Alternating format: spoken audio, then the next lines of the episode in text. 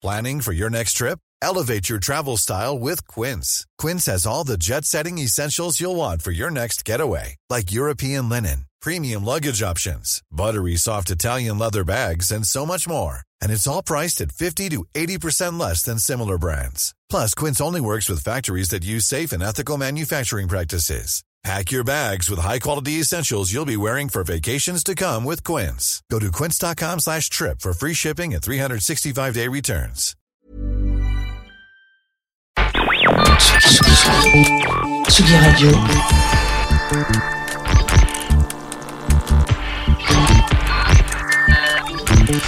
Sur la route des festivals. Avec Antoine Dabrowski. Tsugi Radio a traversé la France. On a quitté Nice et la Côte d'Azur pour venir à Aulnoy-Emery dans le Nord, pour venir euh, sur ces attachantes nuits secrètes.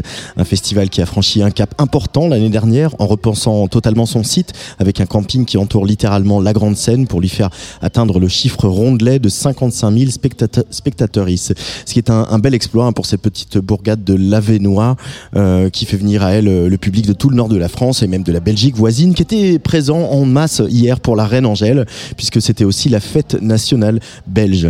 Les Nuits Secrètes, c'est le festival qui fait mentir les grincheux qui se plaignent que les affiches de nos plus grandes manifestations sont interchangeables.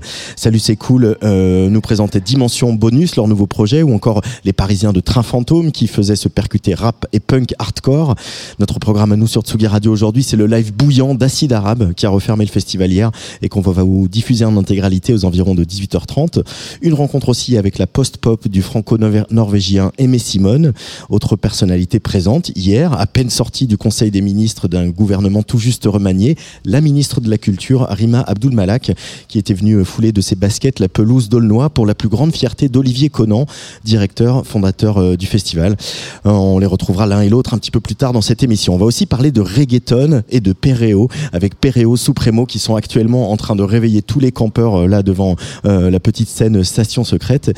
Mais d'abord, on va faire une virée à Dakar avec un groupe mythique une institution, Orchestra Baobab. C'est un, groupe qui est né au Club Baobab, un club qui a été voulu par Adrien Sangor, le neveu du premier président du Sénégal indépendant.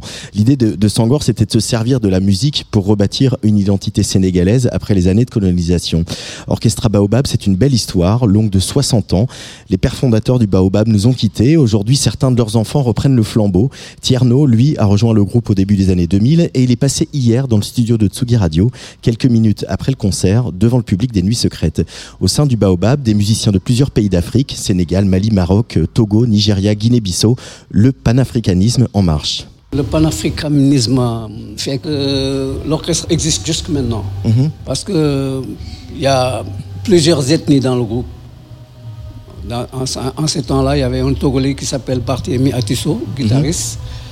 Il y a du côté de la Casamance, il y avait euh, Charles Ndiaye, Rudy Gomis, euh, Sidibé.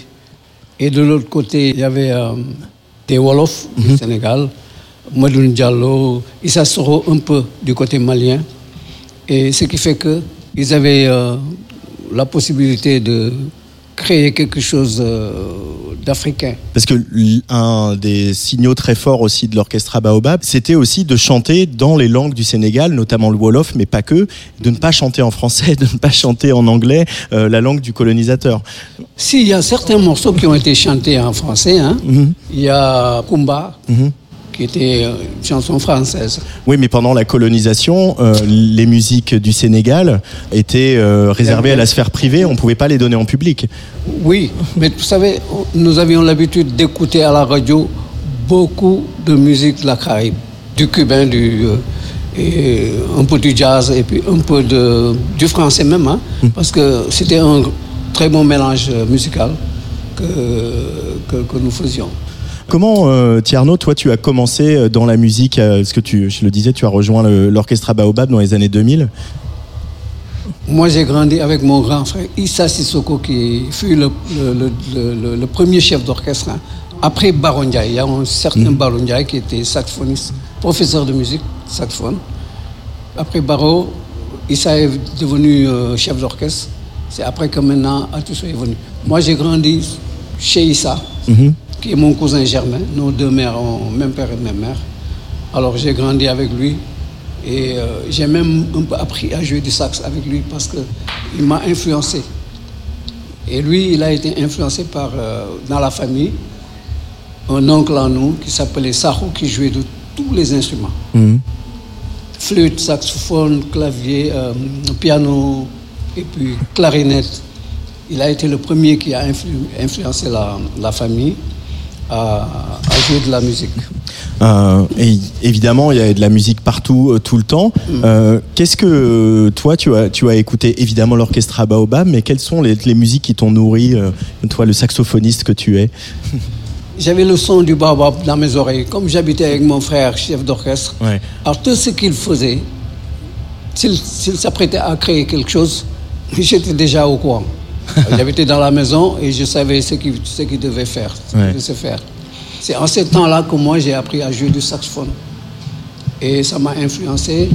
Euh, J'étais avec lui dans la maison, mais j'allais jouer dans un autre groupe qui s'appelle le Sahel le Khalam. Il y a, a d'autres petits groupes qui ont existé bien avant ça, avec lesquels j'ai joué, tu vois. Et pourquoi tu as choisi le saxophone? C'est l'influence de, de mes grands frères. Ouais. Issa a été influencé par un certain Diego Kouaté, qui Ouais. vit à Marseille. C'est l'aîné de la famille. C'est lui qui a commencé à. qui a été influencé par l'oncle dont je te parlais, là, Sarou, Mhm. à jouer de la clarinette. Et euh, Issa a pris et moi j'ai suivi. Euh, ce, ce pont entre euh, les musiques afro-cubaines et euh, les musiques du continent africain, aujourd'hui, il paraît évident euh, parce qu'il a été documenté, parce que vous en avez parlé, parce que vous avez tourné, vous, les, les, les Cubains, etc. Pour autant, à l'époque, c'était c'était pas si évident que ça, et c'est vraiment la radio qui a été le, le, le déclencheur, qui a fait que tout le monde s'est inspiré de ces rythmes-là, qui n'étaient pas les Edith Piaf et Tino Rossi qu'on écoutait sur la radio des, des colons. Oui, c'est parce que je me rappelais quand nous étions jeunes là, la- radio mettait beaucoup de musique cubaine. Ouais. Et puis euh, ça a été vraiment, ça nous a influencé. Mais ces premiers orchestres qui ont commencé à jouer de la musique, ils ont commencé à, à jouer de la musique cubaine. vois. Et ça, ça, ça a beaucoup influencé. Et euh, c'est pourquoi il y a eu des orchestres qui ont commencé, comme, des orchestres comme euh, le, le- le Guinea Jazz, il s'appelait. Il y avait, il y avait euh, la lyre africaine euh, et puis le Sarban de Dakar. Ils ont commencé à jouer de la musique cubaine et c'est ça qui a amené cette influence-là. Euh, dans les années 2000, euh, il y a deux personnes qui, euh, voilà, l'orchestre Baobab s'était un peu séparé jusqu'à avant, notamment au moment où Youssou N'Dour a commencé à, à exploser. Et puis dans les années 2000, il y a deux personnes qui sont venues vous convaincre de relancer le groupe. C'est le producteur Nick Gold, Nick Gold, à qui on doit le Buena Vista Social Club notamment, et puis Youssou N'Dour aussi, pour qui c'était très important, l'orchestre Baobab. Qu'est-ce qui vous a convaincu de vous jeter à l'eau? Avec euh, cette nouvelle carrière qui euh, aussi a fait que vous avez fait des tournées un peu partout euh, sur la planète quoi Vous vous savez, pour le cas Youssou N'Dour, quand Nick est venu pour reprendre le Baobab, moi j'étais avec Youssou N'Dour, hein, j'ai fait 15 ans avec lui. 15 ans avec Youssou N'Dour. J'ai fait 15 ans avec le Super Étoile, avec Youssou Ouais. N'Dour. Mais après ça, quand le Baobab a commencé à, à se reconstruire avec Nick Gold, moi j'ai été influencé par mes frères, Ouais. Issa, qui fut, qui fut le premier chef d'orchestre, Issa Sissoko, et mon frère qui joue dans, la- dans- dans le groupe qui s'appelle Muntaka Kouate. Et ils, ils m'ont- forcé à venir. Oui. Ah oui, carrément. Il y a eu un moment où le groupe a quitté le, le- le club Baobab pour aller jouer dans un autre club qui s'appelait le Jander. Et moi, en ce temps-là, j'ai adhéré au groupe. Et même, euh, c'est ça qui a fait, un- il y, a- il y a un morceau qui s'appelle On verra. Ouais. Les riffs de sax. ce soir. hein. Les riffs de sax, c'est moi qui les ai composés. Donc avec euh, Barthélemy Astoucho et puis euh, Bala Sidibé et les autres. Mais euh, j'ai pas duré, c'était en- entre 60, 1960 et 68. Je les ai quittés, c'était pour immigrer en Allemagne, à Berlin. Ah. C'est à mon retour que je suis revenu. Youssou N'Dour est venu, alors chambouler tout ça parce que le malheur venait de naître. Ouais. Alors ça a été une forte pression sur, les, sur, les, sur la musique cubaine que nous jouions. Alors ce qui a fait que bon, l'orchestre s'est disloqué. Tout, tout un chacun est parti. d'un côté pour aller faire autre chose. Mais Nick Gold est venu parce que quand il a vraiment écouté Baobab, il a su que bon, ça, c'était quelque chose à reprendre. Et avec la collaboration de Youssou, ça a repris en l'an 2000. Mais ça vous a surpris euh, le succès que vous soyez programmé partout, euh, sur les scènes de partout, euh, aux États-Unis, en Europe, euh, en Asie, etc. Parce qu'il y a eu un- une, c'était une, une nouvelle vie de du baobab aussi dans les années 2000. Nous ne nous attendions pas à ça. Non Parce qu'il y a tellement de, de morceaux joués qui ont été piratés. Donc, au début, ceux qui ont commencé euh, le travail, ils en avaient pr- presque rien gagné. Ouais. Et quand Nick est venu et qu'ils ont découvert qu'il y avait le Pirate Choice, Ouais. ça a été une forte influence. Et dès que ça a repris, hop, c'est parti.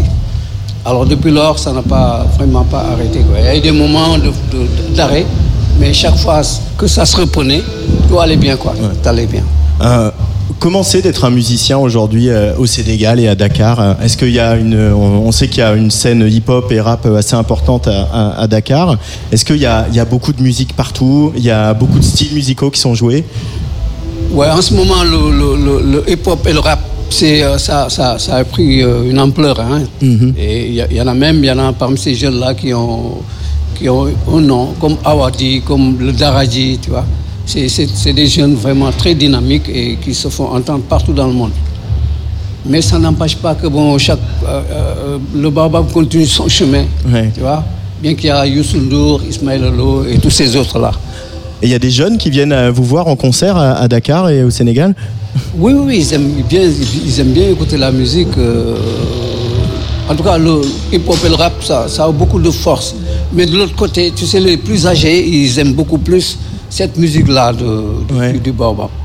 Mais les jeunes commencent maintenant quand même à adhérer parce que il y a la nouvelle génération qui a adhéré le, le- le groupe. Il y en a quelques-uns parmi eux sont nos enfants. Parce que les, les, les, les, les, euh, les anciens membres qui étaient là et qui, qui ne vivent plus, qui ne vivent plus, euh, nous avons été obligés de continuer. Pourquoi? Parce qu'il fallait pas, il fallait tenir le flambeau. Il fallait tenir le Parce flambeau. que vraiment, cette longévité-là, ça a étonné beaucoup de monde. Hmm. Et même euh, une fois, on a rencontré Manu Dubango il y a trois ou quatre ans de cela, il, il vivait encore. Et euh, on s'est parlé, il m'a dit il faudra tout faire pour que euh, maintenir ce, ce groupe-là en vie. Pourquoi? Parce que c'est, ce que vous faites, c'est quelque chose de magique. Et, et puis ce, ce qu'incarne le baobab, c'est aussi l'histoire du Sénégal. On sait qu'au départ, c'est voilà, euh, Sangor et son neveu qui, qui ont, qui ont voulu ça, qui ont facilité ça. Aujourd'hui, euh, Macky Sall est président du Sénégal. Est-ce que, vous sentez qu'il y a le même soutien, euh, qu'il y a la même envie euh, du, de politique de soutenir la- la- le baobab et la musique en général au Sénégal? Et oui, bien sûr, parce que peut-être que, bon, quand on est président, on n'a pas beaucoup de temps. Mais nous avons un peu de contact avec sa femme qui, qui nous aime très bien. Ouais. Madame la première dame, elle, elle, elle, elle, elle, elle nous aime bien. Elle s'occupe de nous aussi, hein, de temps en temps. Et c'est, beau aussi qu'un groupe dépasse euh, ses membres originels, certains ont disparu, comme tu l'évoquais, et de se dire que ce groupe-là, il, va continuer, il peut continuer pendant euh, des, des décennies et des décennies. euh, C'est à continuer à, à tisser ce lien avec, avec le peuple sénégalais et les pays amis. Ouais, Tu sais, vous savez, ça c'est la volonté de ceux qui, sont, qui ne sont plus là. Ils, ils avaient toujours envie que cet orchestre-là vive. Pourquoi? Parce qu'ils savaient que bon, tout le temps qu'ils ont fait, et que le baobab, il y a eu un moment où on disait que, comme je viens de dire, je venais de dire tout à l'heure, que c'était une institution. Vous savez? Donc, euh, nous qui sommes là, nous sommes avec euh, nos enfants. Avec les, maintenant, c'est, on appelle même Baobab nouvelle génération. C'est des jeunes, nos enfants, des, des musiciens de talent, et qui, ont, qui, qui vont relever le défi. Parce que nous, en ce moment, les plus âgés, ils n'ont plus grand-chose à faire. Mhm. Mais ça, c'est beau aussi de voir sur scène euh, ce mélange des générations, et c'est Oui, quelque chose. oui, euh, oui, ça, oui, c'est aussi oui. des valeurs très fortes euh, au Sénégal et en Oui, Afrique. oui, oui, bien on s'occupe de ses anciens et comme on s'occupe de ses enfants, quoi. Oui. Et puis, vous savez, il y a eu des moments où les, les jeunes ne s'intéressent pas trop à cette musique-là. Mais en ce moment, y, il y a un endroit, un restaurant qui s'appelle La Mer à table, où nous jouons tous les trois ou quatre dimanches euh, du mois, les après-midi du dimanche. Mais maintenant, les gens, les jeunes sont beaucoup plus euh, influencés par euh, la musique du baobab que, les, que les plus, que, que les plus âgés. Et ça, c'est quelque chose de magique. Il y a des rappeurs qui ont samplé la musique du baobab dans leur musique, qui ont utilisé. Ils ont même, il y en a même qui ont repris quelques titres du baobab. Hein. Ils les ont pris avec leur musique de rap et tout. Ça, ça fait plaisir aussi. Oui, ça fait plaisir, oui, quand même. Il va y avoir un, un prochain album bientôt. euh, Vous euh, êtes Oui, retourné en studio. Oui, bien sûr, c'est en cours et avec Habib, on va essayer de. on, va, on, va, on, on voudrait bien faire quelque chose de, de nouveau avec cette nouvelle génération. Ouais. Euh, et comment ça s'est passé là pour vous ici à Nuit Secrète dans le nord de la France, loin de chez vous, le concert? C'était bien. Euh, nous avions beaucoup, beaucoup aimé. Pourquoi? Parce que, vous savez, le musicien, quand il a un bon son et une grande scène, Ouais, on est content. ouais. Avec un proscenium pour venir devant euh, chercher les gens. Ouais, ouais, super. Ça a été bien. hein. Merci beaucoup Tierno de l'Orchestra Baobab d'être venu nous voir à Tsugi Radio. C'est moi, c'est à moi de vous remercier. Et moi j'ai hâte euh, d'écouter le, le nouvel album de Baobab avec les petits jeunes. euh, Inch'Allah. Inch'Allah. Merci beaucoup. Merci À beaucoup. très bientôt.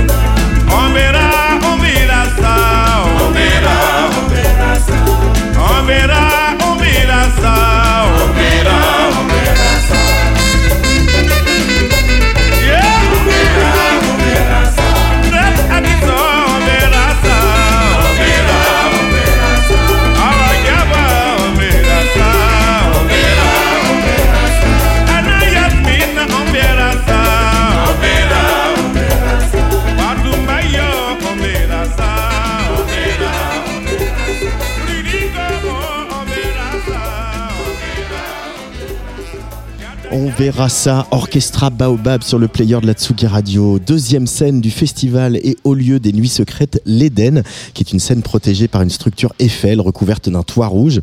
Au siècle dernier, c'était une usine d'armement d'où l'on chargeait les obus directement sur les trains qui attendaient à la gare voisine. Belle transformation en chaudron débordant d'énergie et d'amour. Comme à minuit, face à cet improbable duo venu de Saint-Pétersbourg, exilé à Los Angeles, Little Big, qui mêle burlesque, rave, trance et punk contestataire.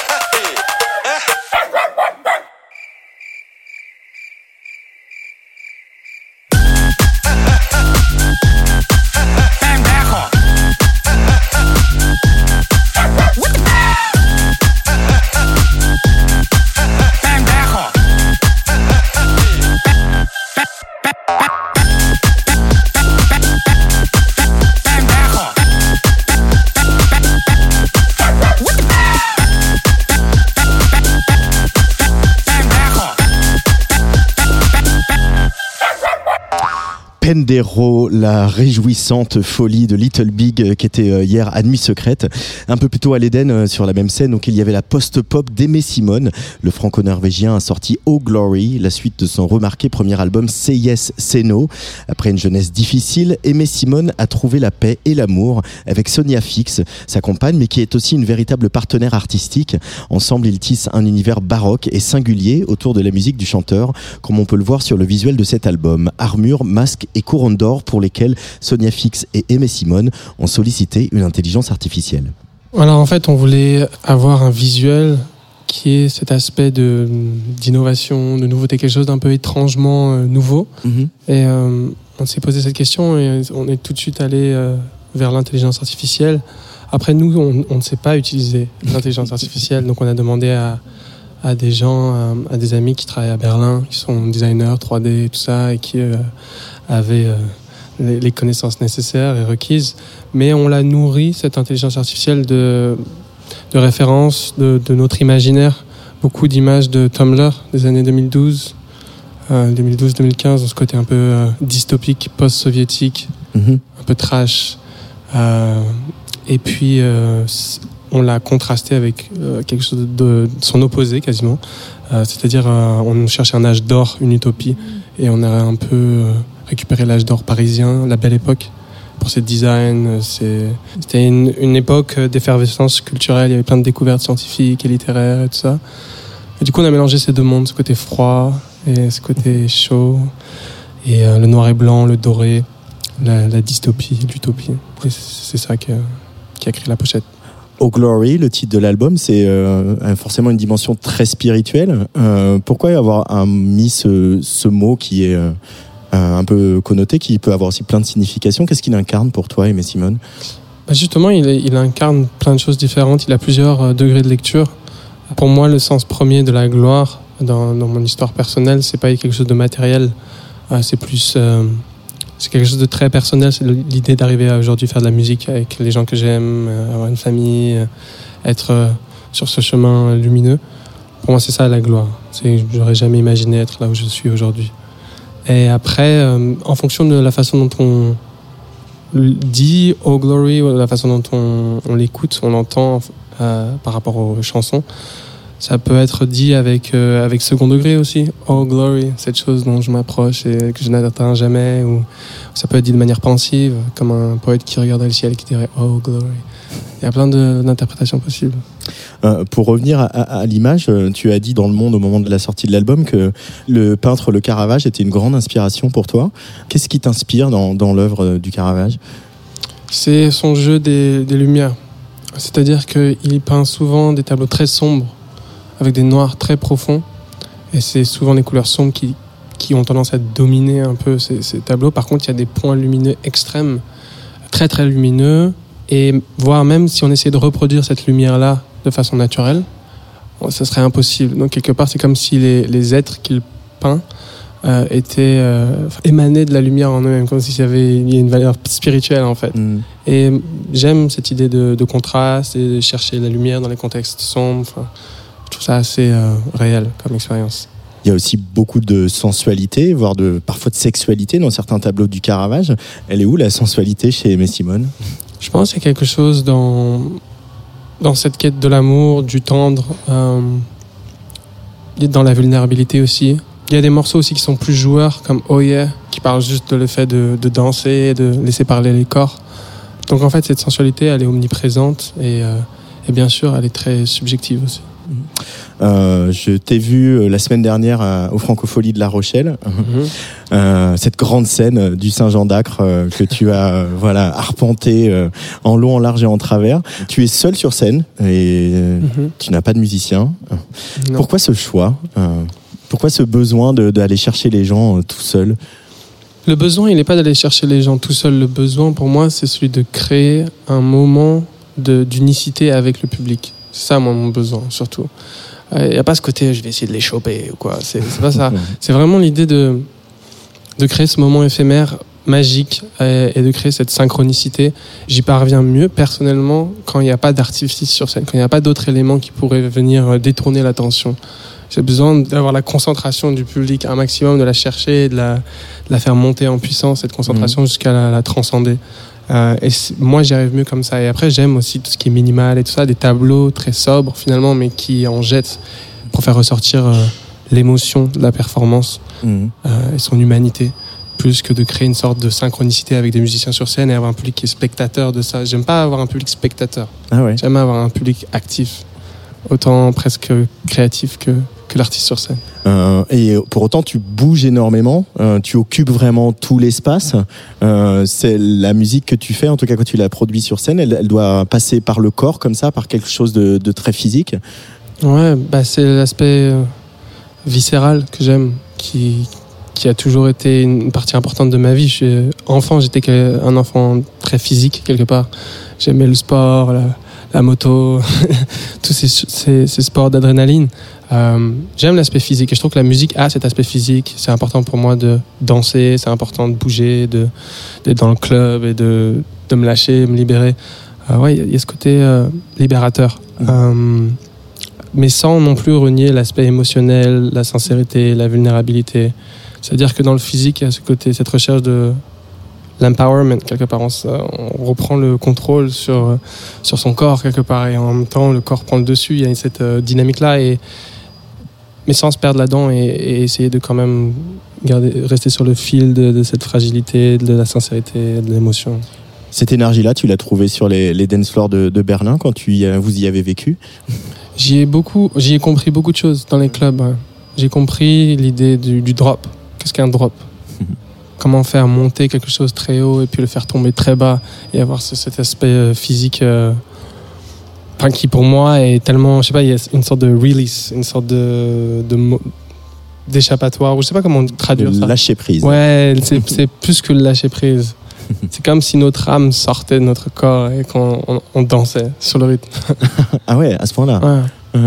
Et pour, pour autant, c'est quelque chose qui existe partout dans la musique, particulièrement sur la musique de club, mais euh, euh, je sais pas, euh, des, des grands, des grands de la folk music ont aussi euh, ce truc de retenir le souffle et d'un seul coup quelque chose qui tombe très très bas et l'émotion elle est là euh, en, en équilibre. Ouais. Alors dans la folk, c'est pas exactement le même type de, de drop. Il y a un drop émotionnel, mais il n'y a pas de drop vraiment physique des, des drums et des Mm. basses, des subs et tout ça. Pour moi, la folk, je la vois plus comme quelque chose de comme une rythmique continue et, et effectivement des moments euh, de, de, de respiration, d'intimité. On se sent très proche de la voix du chanteur et tout ça pour que ça reparte ensuite et ça nous entraîne. Mhm. Très dansant quelque part. Mais le drop, c'est juste pour le mosh pit, c'est Ah pour ouais. sauter, c'est pour. euh, Il n'y a, pas de pas de danse à ça. Il y a quelque chose d'a- d'animal en fait. Euh, tu es, c'est un parcours aussi dans en- évidemment ce, entre ce premier album, ce deuxième. Voilà, tu as pas mal raconté sur le premier. T'as euh, ton, tes, ta- ton adolescence et ton début d'âge adulte un peu compliqué. Euh, D'en être là aujourd'hui, d'être heureux, d'être posé, de faire des grandes scènes, de vivre de de, de l'art, euh, c'est euh, dream come true. Aimé Simone, It's glorious. it's glorious.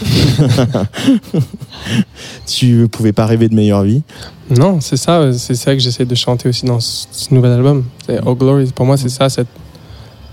On peut toujours rêver d'une meilleure vie, mais je m'attendais même pas à avoir celle que j'ai aujourd'hui en fait. Et je me rends compte qu'on ne choisit pas sa vie nécessairement. On se lance dans des directions. on- Il y a des opportunités qu'on saisit ou non. On a de la chance, on n'en a pas, et puis on continue notre chemin, on n'abandonne pas. Et il y a des choses qui, c'est ça qui construit notre ligne de vie quelque part. Et, euh, et plus que chanceux, je me sens reconnaissant, en fait. Reconnaissant et humble de, par mon parcours. Parce que je sais que ça aurait pu tourner de mille autres manières. Euh, pour revenir juste euh, pour finir sur le premier album, il y a, y a ce- cette chanson qui s'appelle In This Dark Time qui a été euh, un- très très très très écoutée en, en Ukraine. Euh, quand une chanson elle, elle nous échappe un peu comme ça et que des gens se l'approprient dans un contexte complètement différent de ce, Mhm. la chambre où tu l'as euh, écrite ou les chambres où tu l'as écrite, euh, qu'est-ce que ça t'inspire? Ça que d'un seul coup des gens qui traversent une épreuve comme celle de la guerre euh, s'approprient cette chanson et, et qu'elle devienne un peu une, une marotte, un doudou? Hmm. Bah, ça rejoint cette idée de synchronicité et, et d'unicité que je cherche dans le live en fait. Ça, c'est ce qui se passe euh, sur la toile euh, de, de notre époque, sur le web et tout ça, et, et dans les vies des gens. C'est quelque chose qu'on contrôle beaucoup moins, je trouve, Mhm. que- qu'un public sur scène. Euh, mais c'est aussi là, ce qui fait sa magie. Et euh, moi, ça me touche à chaque fois et j'ai toujours du mal à comprendre exactement ce que les gens peuvent ressentir avec euh, ma musique. J'arrive pas à l'imaginer en fait. Mais je l'accepte. Merci beaucoup, Aimé Simone, Merci Tsugi. d'être venu sur Tsugi Radio. Thank you.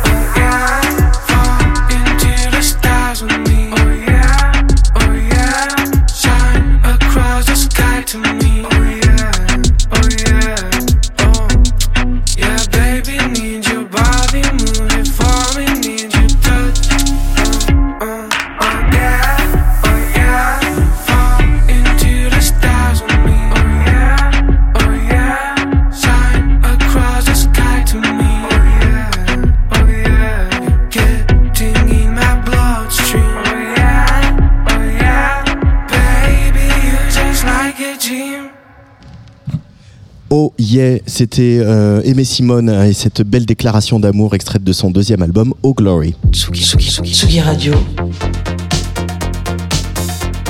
Sur la route des festivals. Avec Antoine Dabrowski. Tsugi Radio en direct d'Aulnoy-Emery et des Nuits Secrètes euh, ce soir et encore euh, demain. Je vous rappelle qu'à partir de 18h30, euh, on va vous diffuser le live d'Acide Arabe, qu'on va également avoir la visite de la ministre de la Culture. Mais auparavant, j'aimerais qu'on plonge un peu dans les cuisines, j'ai envie de dire, du festival avec celle qui s'occupe de développer le développement durable ici, c'est Maëva Justice. Bonjour Maëva, Bonjour, comment ça va? Très bien, Au deuxième jour du festival, très bien. tu as l'air reposé par rapport à plein de monde sur le site. Oui, oui, cette année c'est un peu particulier pour moi parce que j'ai euh, délégué toutes les missions que j'occupais euh, jusqu'alors, euh, qui allaient de la gestion des déchets jusqu'à tout le volet réduction des risques et aussi euh, l'accueil des PSH. Maintenant, on a des régisseurs, Des personnes en situation de handicap. Tout à fait. les notes de bas de page. C'est vrai qu'on jargonne. Et du coup, euh, voilà, je, je suis reposée parce que euh, on a des régisseurs et régisseuses maintenant pour euh, toutes ces missions. Et donc moi, cette année, je me consacre essentiellement au bilan carbone du festival. Mais euh, ça, c'est un, un- rien que ça, en fait, sur l'articulation euh, ressources humaines d'un festival, d'avoir mis en place des régisseurs sur des postes, mais d'ordinaire, mais des régisseurs en place sur euh, la gestion d'un bar, euh, la gestion d'une Mhm. scène, euh, la gestion d'un after, etc. Mettre euh, des régisseurs en place là-dessus, ça raconte beaucoup aussi de comment le festival est conçu, pensé et voulu par euh, la direction. Tout à fait, ça montre que bah, du coup ces sujets euh, euh, nécessitent euh, une régie, donc c'est-à-dire des personnes qui travaillent en amont dans la préparation, euh, deux à trois mois avant, euh, voire plus, et qui ensuite, euh, pendant l'exploitation du festival, y consacrent 100%.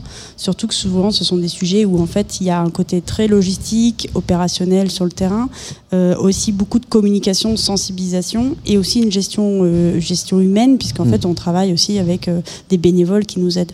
Et c'est vrai que par exemple sur le, la régie déchets, euh, avant on demandait aux bénévoles de, faire en sorte que le site soit propre euh, et sensibiliser le public.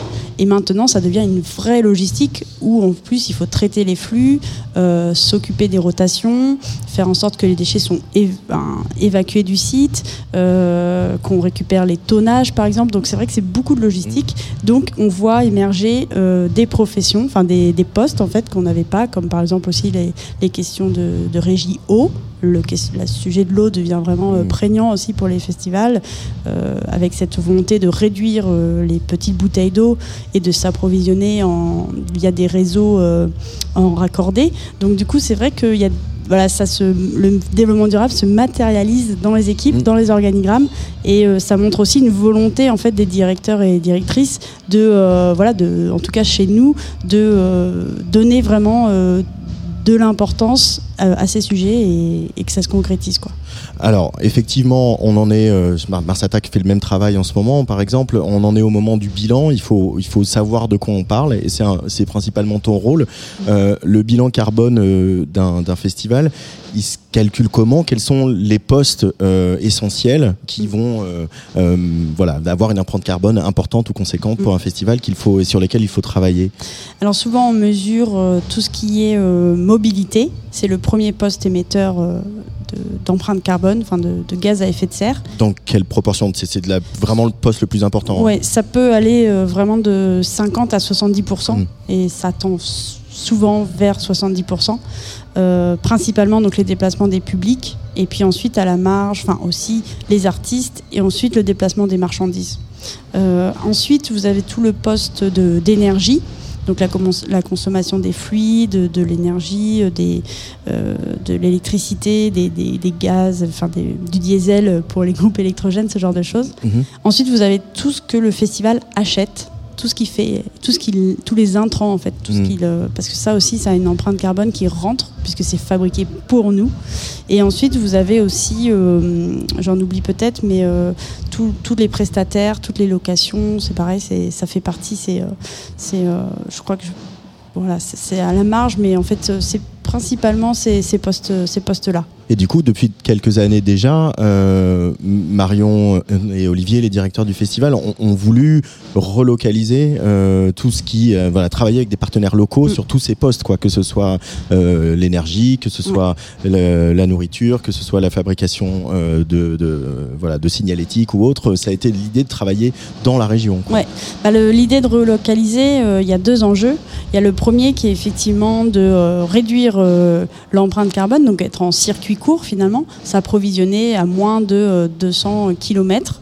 c'est ce qu'on appelle local, c'est moins de 200. Après, euh, on- ça peut estimer, on peut estimer que c'est beaucoup, mais euh, et ensuite le deuxième intérêt, c'est que ça permet de générer tout simplement de l'économie euh, locale, donc c'est-à-dire de faire euh, travailler des prestataires, des fournisseurs, euh, autant de biens de et de services euh, locaux, et donc faire en sorte que euh, nous, organisateurs de, de festivals, on, on fait bénéficier en fait le tissu local euh, de, de ce qu'on du festival en fait. Euh, donc ça, c'est vrai que c'est quelque chose aussi qui est très très intéressant à calculer pour pour les organisateurs.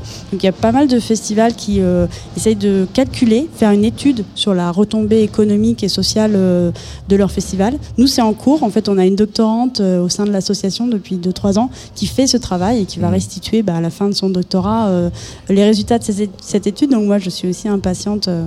Mais c'est vrai qu'on n'a pas trop du mal à s'approvisionner en local parce que, euh, en fait, le festival étant organisé en, en associatif, il y a tout ce tissu déjà de connaissances, de système D, de ah bah je vais aller chercher ça chez lui, euh, euh, voilà un peu système D débrouille. Et puis ensuite, il faut aussi avouer que bah on a la chance d'être sur une euro-région où par Une exemple région qui a un carrefour. un carrefour. Donc c'est vrai que par exemple, bon bah nous on est à 20 minutes de la frontière belge où on a aussi beaucoup de prestataires belges. Donc on a beaucoup de, de- de choses qui, techniques euh, qui viennent de, de Belgique. Mm. Et après, bah, par exemple, euh, quand on parle d'achat, euh, tout ce qui est achat de, de boissons, donc euh, pour tout alimenter les, les bars, euh, bah, ça on a la chance encore une fois d'avoir des fournisseurs très locaux. Bon, un peu moins pour les, les- le vin, mais bon, par exemple sur la bière, on n'a pas besoin de faire appel à une multinationale. On a en local des, des, fournisseurs qui savent approvisionner en volume. Et donc euh, voilà, ça c'est. euh, Il y a des enjeux de volume aussi maintenant que le festival a, a franchi euh, voilà un gros step de fréquentation. Euh, pour évoquer rapidement les artistes, au-delà du cliché de l'artiste qui viendrait en jet, il y a aussi les, les, les scénographies, les décors sur scène qui prennent de plus en plus de place. Voilà, hier je voyais le démontage de de- d'Angèle, c'est quand même deux smirmorques, je sais pas combien il y a de tourbus pour Angèle.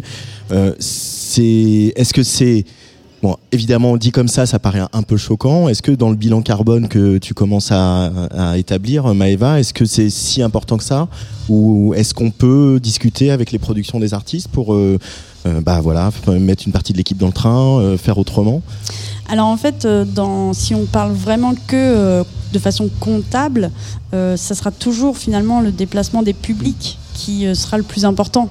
Mhm. Du fait, euh, pas tant de la distance, mais du nombre des, des personnes qui, Ouais. qui le représentent. Euh, Au-delà de ça, euh, l'empreinte des artistes, elle est importante dans pas forcément dans son chiffre, mais dans la sensibilisation en fait qu'on peut faire pour demander aux artistes de, de eux-mêmes se conscientiser sur leur déplacement. Alors bien sûr, ils peuvent pas toujours faire autrement. Euh, après, effectivement, euh, on est dans un voilà le, monde de l'événementiel, on est vraiment dans des injonctions contradictoires. Et effectivement, c'est très compliqué euh, euh, bah, de demander à des artistes qui euh, voilà qui ont vraiment envie de, de- de faire rêver et de partager une belle scénographie, d'être dans la décroissance parce que c'est aussi leur moyen de, de, se démarquer, d'avoir Mhm. un super show.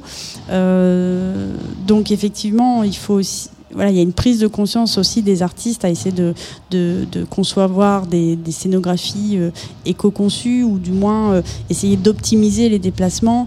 Euh, voilà, essayer de réfléchir effectivement si, si la scène est trop petite pour accueillir tout le matériel qui est en tournée. Est-ce que je suis vraiment obligé de faire venir les trois semis ou est-ce qu'il y en a un qui peut rentrer à l'entrepôt? Mais tout ça, en fait, ce sont, ça- en tout cas nous en tant que coordinateur de festival, on le note dans les contrats des artistes. On leur demande, Mhm. en tout cas, de- d'essayer d'estimer eux-mêmes leur, euh, leur empreinte carbone. Et ensuite, c'est plutôt un travail bah, de sensibilisation des, tour- des tourneurs, euh, de euh, voilà, de- d'essayer de, réfléchir à, tout ça et se dire qu'effectivement on a la chance de faire ce beau métier euh, tous ensemble, mais que euh, à terme on pourra, si on continue de le faire un peu dans cette démesure, on pourra peut-être pas le faire euh, euh, très longtemps. Donc voilà, c'est essayer encore une fois de pas être dans la sobriété, mais d'être au moins dans l'efficacité ou l'optimisation. Ouais, ou dans une certaine mesure, quoi. Oui. Euh, Et le public, comment vous arrivez à le sensibiliser à ces questions? Est-ce que, euh, est-ce qu'à une heure du matin, après un certain nombre de bières locales, on continue à trier euh, ces déchets? Comment ça se passe? Alors effectivement, euh, euh, ça reste plus dans la tête une fois euh, la fête euh, bien, bien commencée. Mais en fait, euh, bon, nous on a la chance effectivement d'avoir un public qui est quand même très attaché au, au festival et qui veut bien faire. Il veut bien faire aussi parce qu'il voit qu'on fait des efforts pour bien l'accueillir. Donc forcément, il y a un genre de respect mutuel euh, qui se met en place.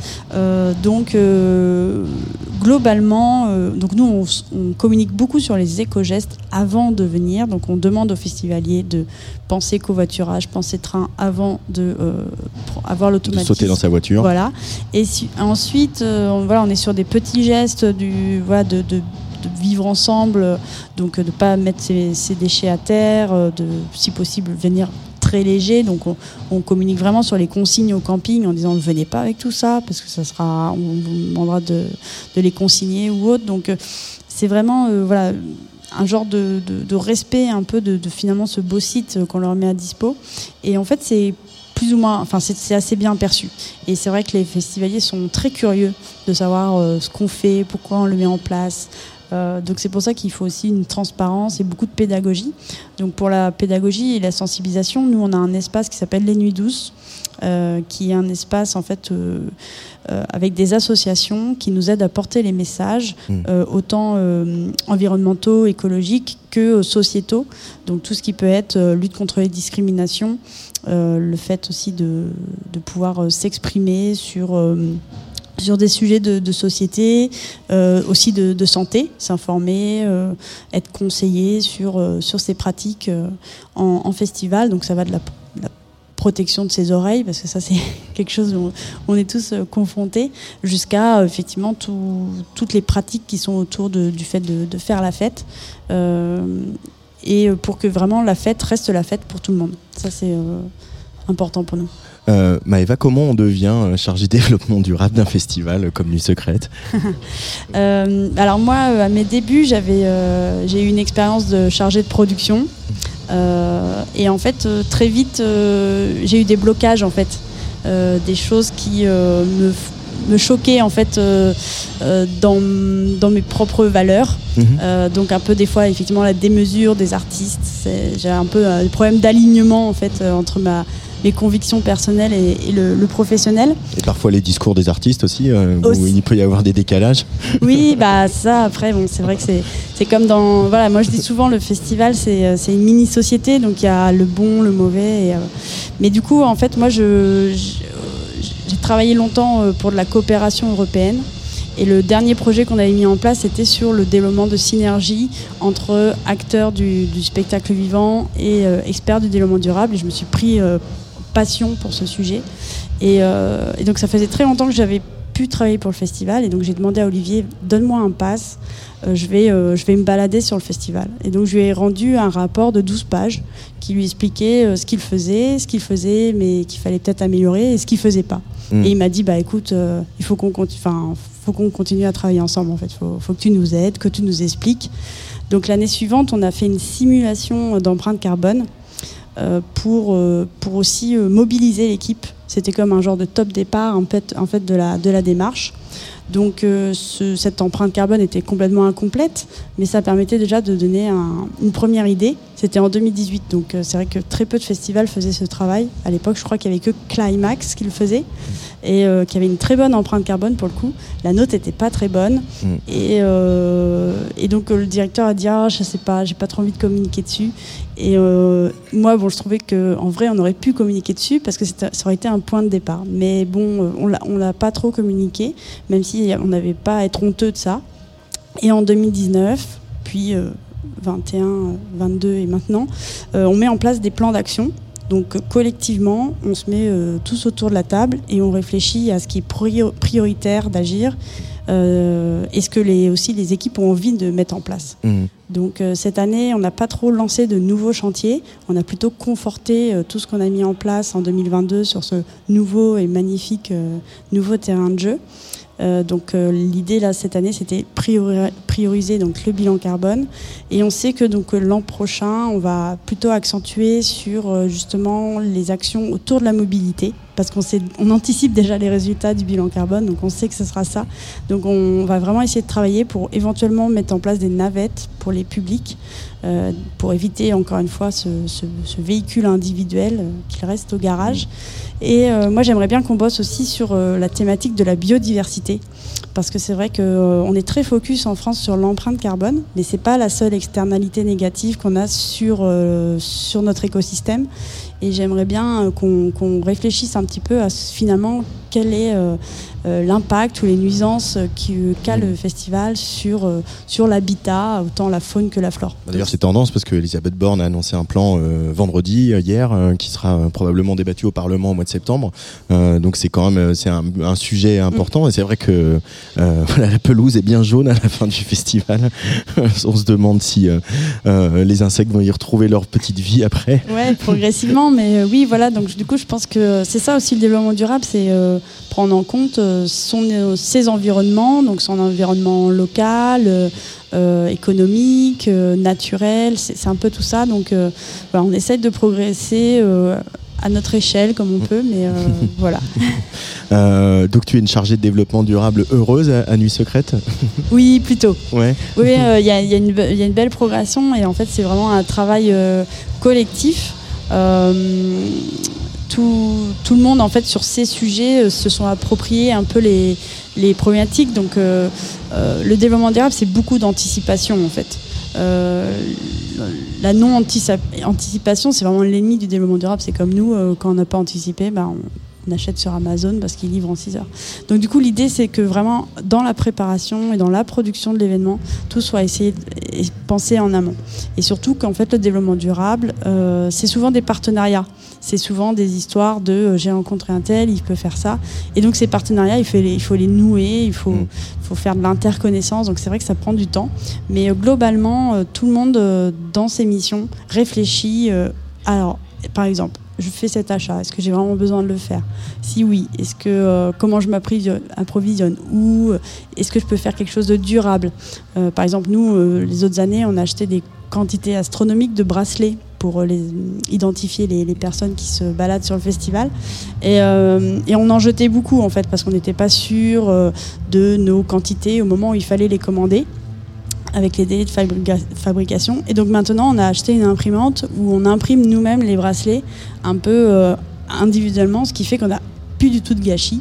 Donc euh, voilà, il y a des petites progressions comme ça. On fait pareil, euh, Le par diable exemple. se cache dans les détails. hein. Exactement. Et par exemple, pour les artistes, avant, on mettait souvent euh, euh, des encas un peu dans les loges, euh, au cas où ils avaient faim entre deux, re- deux repas.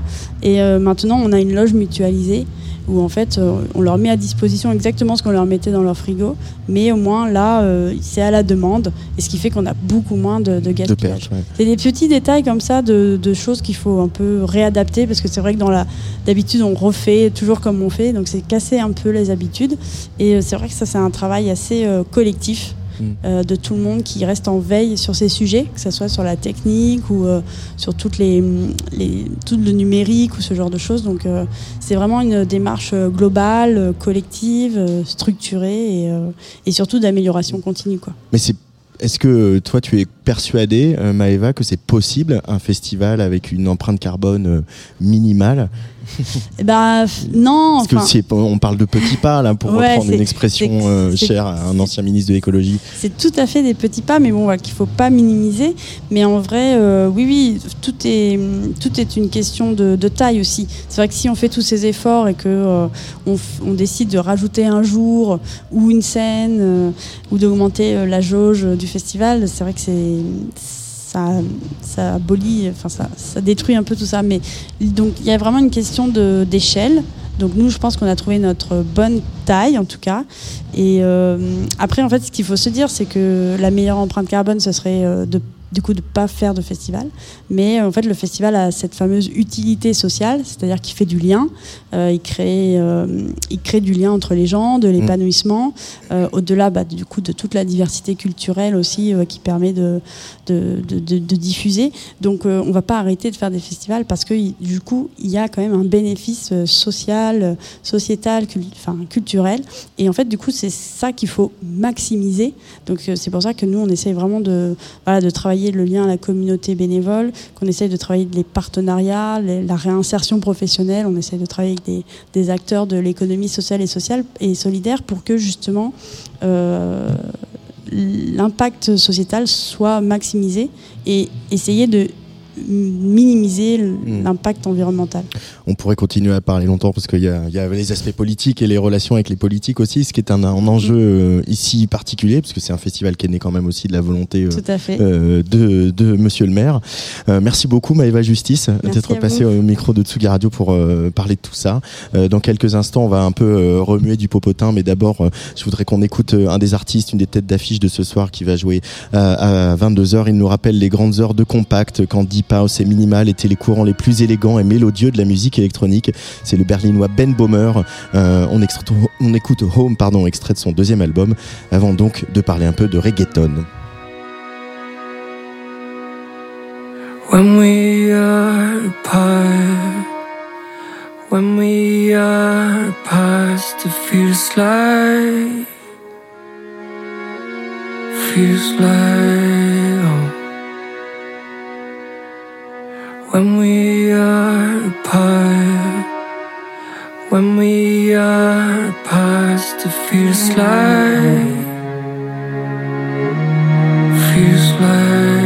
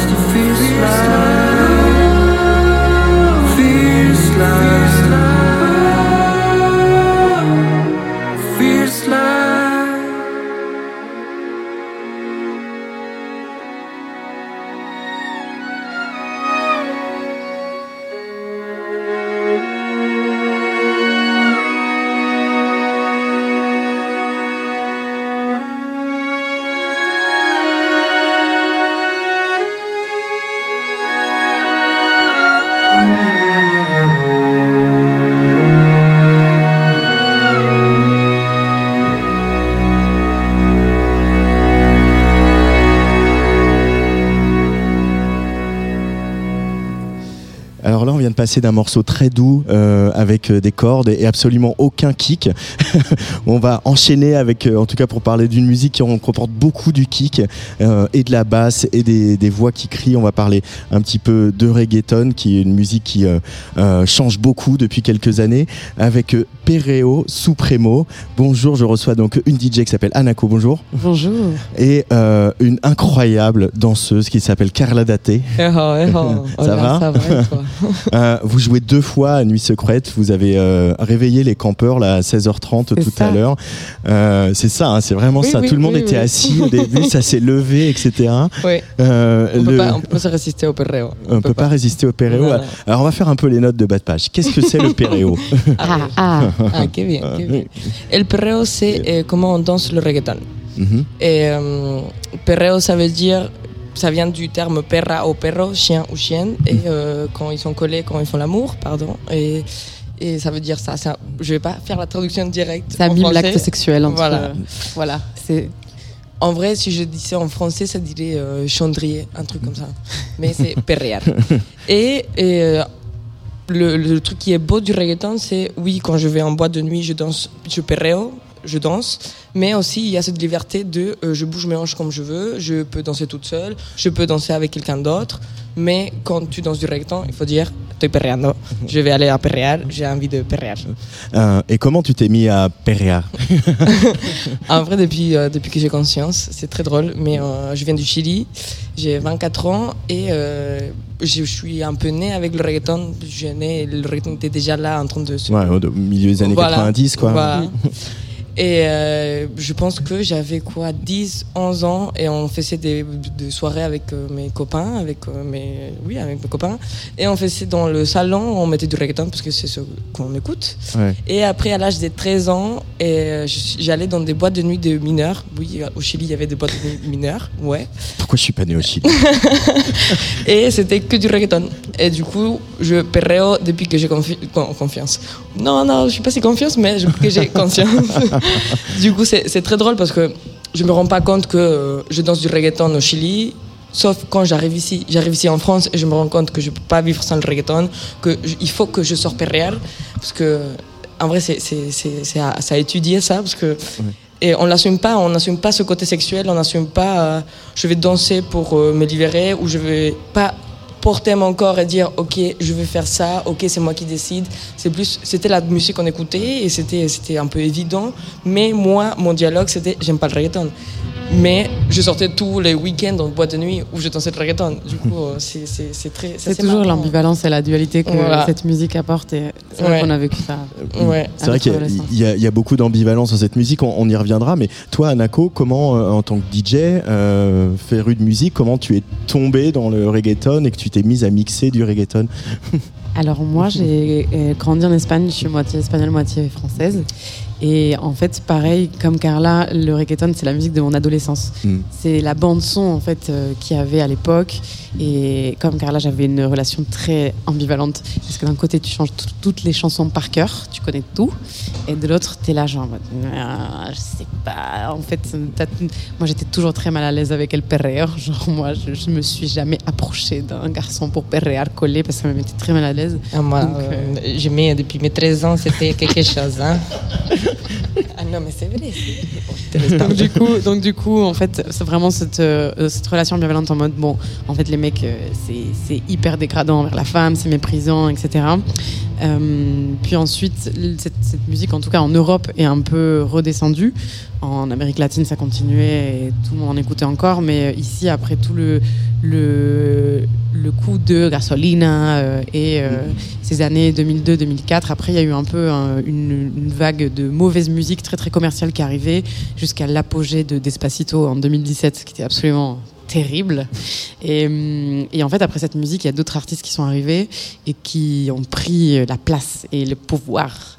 C'est-à-dire comme Bad Gal, Rosalia. hum, Et ces autres artistes, voilà, justement, sont des femmes, Exactement. ce sont des personnes racisées, ce sont Ouais. des personnes queer, et c'est un peu un basculement qui s'est opéré sur euh, sur le peut- peut-être grâce à Despacito finalement. Faut peut-être pas faut peut-être pas dire autant de mal de Despacito que ça, mais c'est vrai qu'il y a un basculement qui s'est opéré. Et euh, moi, j'ai lu j'ai lu quelques articles avant de vous recevoir où où il y a beaucoup de stars du, du reggaeton euh, du, au Puerto Rico notamment euh, qui euh, disent bon oui d'accord ça a un peu changé alors euh, du coup les paroles machistes ça passe plus si bien que ça etc vous le constatez dans la musique euh, qui sort aujourd'hui que les paroles ça évolue et les personnes qui chantent ça évolue?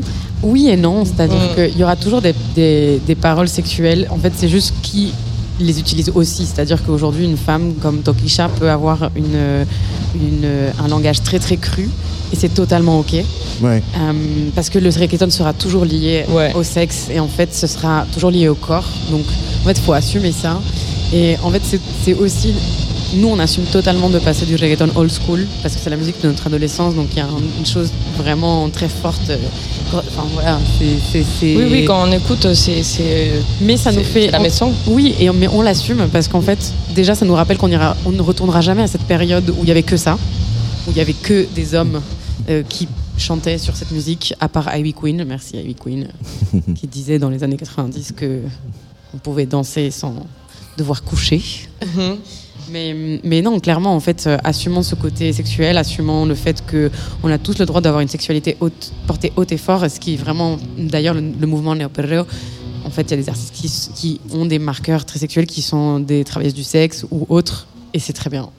Euh, D'ailleurs, sur scène, euh, pardon, je, je- je te coupe, mais sur scène, euh, tu n'es pas toute seule à, à danser, Carla Daté, tu es a deux autres personnes avec toi.